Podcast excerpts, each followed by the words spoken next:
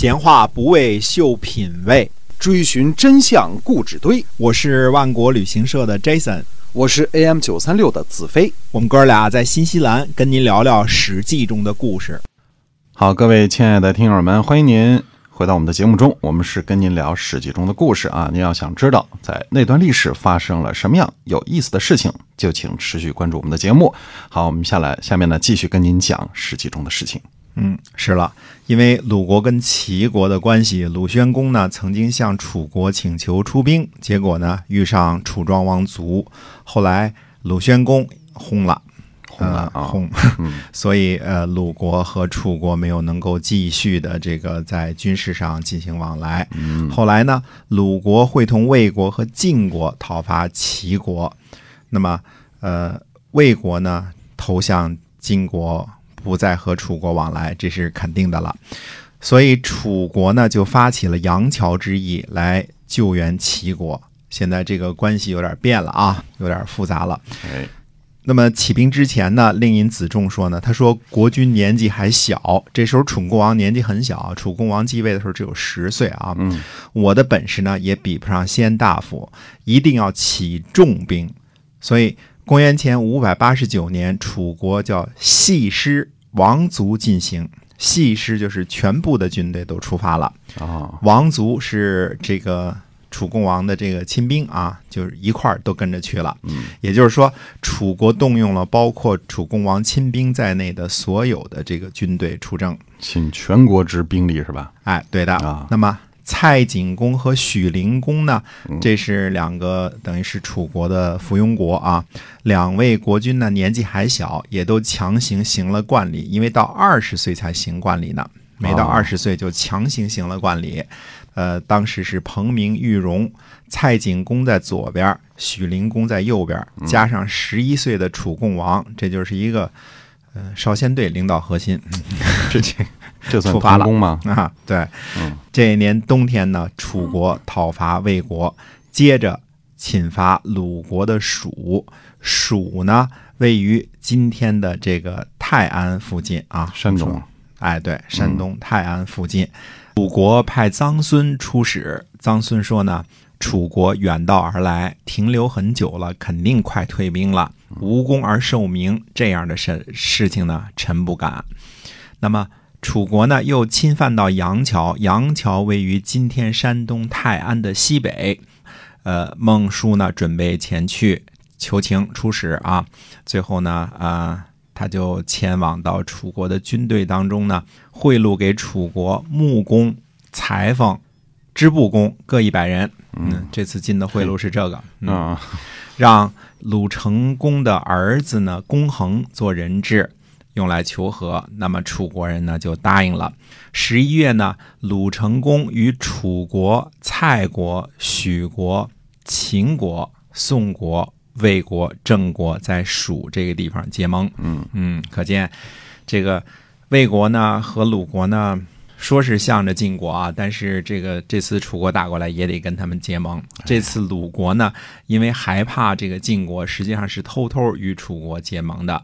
因为，呃，这个蔡国和许国的国君呢，在这次结盟当中乘坐的是楚国国君的战车，因此从此之后呢，这个各国呢就不把蔡国和徐国列为诸侯了，嗯降级成了附庸国了。啊这个国君是不能坐着别的国君的车的，啊，所以把他们给降级了是吧？哎，对，坐着别人国君的车去了之后就不行了。嗯那么因为呃虽然是少年啊，但是也不行啊。嗯这就是所谓的杨桥之役啊。这个楚国发动杨桥之役呢，晋国人是避开战争的，因为害怕什么？楚国人数众多，看来这次楚国倾巢出动的这个政策还是蛮起作用的。那么史书上没写多少人啊，但是系全国之兵全部都出发了，所以晋国也躲了。那么，呃，晋景公呢，让巩硕去周王室呢献捷，因为这个安之战打败了这个齐国嘛，对吧？让他去献捷，但是呢，周定王却拒绝拒绝见这个巩硕啊，他不见他。那么周定王呢，派的单善公去解释说呢，他说。蛮夷戎狄，不听从王的命令，沉溺酒色，败坏常规制度，王呢下令去征讨，这样呢才有献节呢。嗯，这时候呢，呃，周王呢这个就去接受这个献节，并且去慰劳，为的是什么呢？惩罚不敬，表彰有功。哦周王对于诸侯国的这个称呼啊有两种，一种称作兄弟之国，指的是姬姓同姓的封国啊，比如说。呃，晋国、鲁国、魏国，这都是兄弟之国。兄弟，嗯，哎，所以想当初周王称晋文公为叔父，对吧？叔父怎么样？叔父怎么样？另外一种呢是异姓的封国，凡是异姓的封国呢，都有可能跟周王是结亲，对吧？所以称为什么呢？称为舅生之国，就是舅舅和外甥的关系，舅生之国。比如说齐国、陈国、宋国，这都属于救生之国。救。生之国，嗯，对，单善公接着说呢，他说，如果是兄弟之国或者是救生之国，那么他们侵败王的法度，周王命令去讨伐呢，那就只需要告示而已，不需要献功。如今呢，叔父能够立功，叔父这次是指的晋国的国君啊，嗯，他说，在齐国呢建立工业工业，却不派遣呢由天子任命的公卿来安抚王室，派使者来安抚我周定王一个人。这其中是不同的啊，就是说，呃，如果是这个怎么说呢？周王呢就说你是来安抚我一个人，他不把它看作是这个对王室整体的一种动作慰问。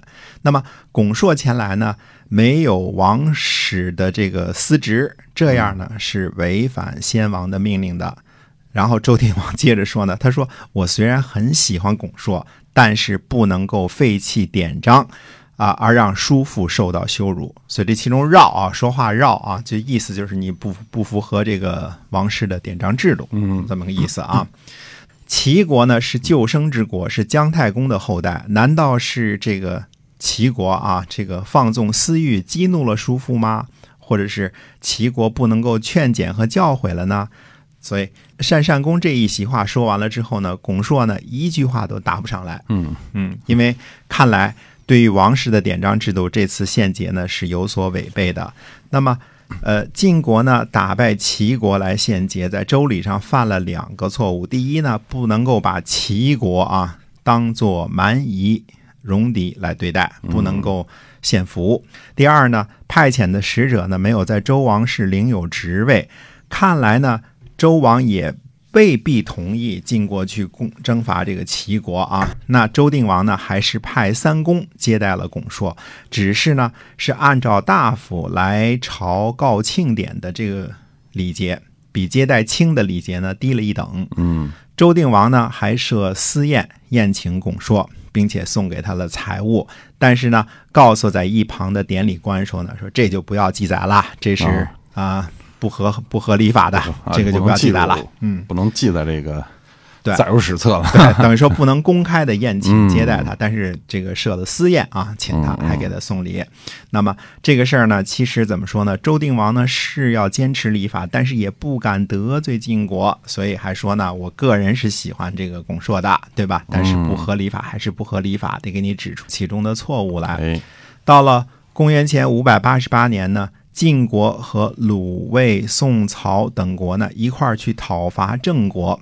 这个你看看啊，这其中的关系，刚刚那边郑国跟这个楚国那边刚结了盟，嗯现在呢到了五百八十八年的公元前五百八十八年呢，那么晋国和鲁、魏、宋、曹去讨伐郑国，因为郑国是跟了楚国了嘛，对吧？嗯嗯驻扎在伯牛。那么郑国公子偃呢，率领军队抵抗，在曼这个地方呢设下埋伏，在秋余打败了联军。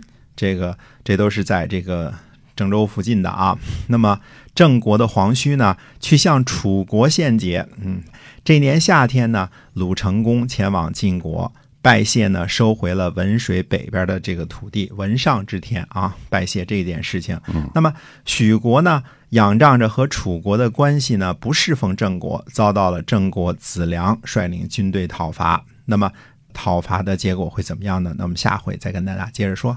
哎，是的，我们今天呢，史记中的故事先跟您聊到这儿啊。如果您觉得没听够，没关系，可以下期接着听。好，我们下期再会啦。再会。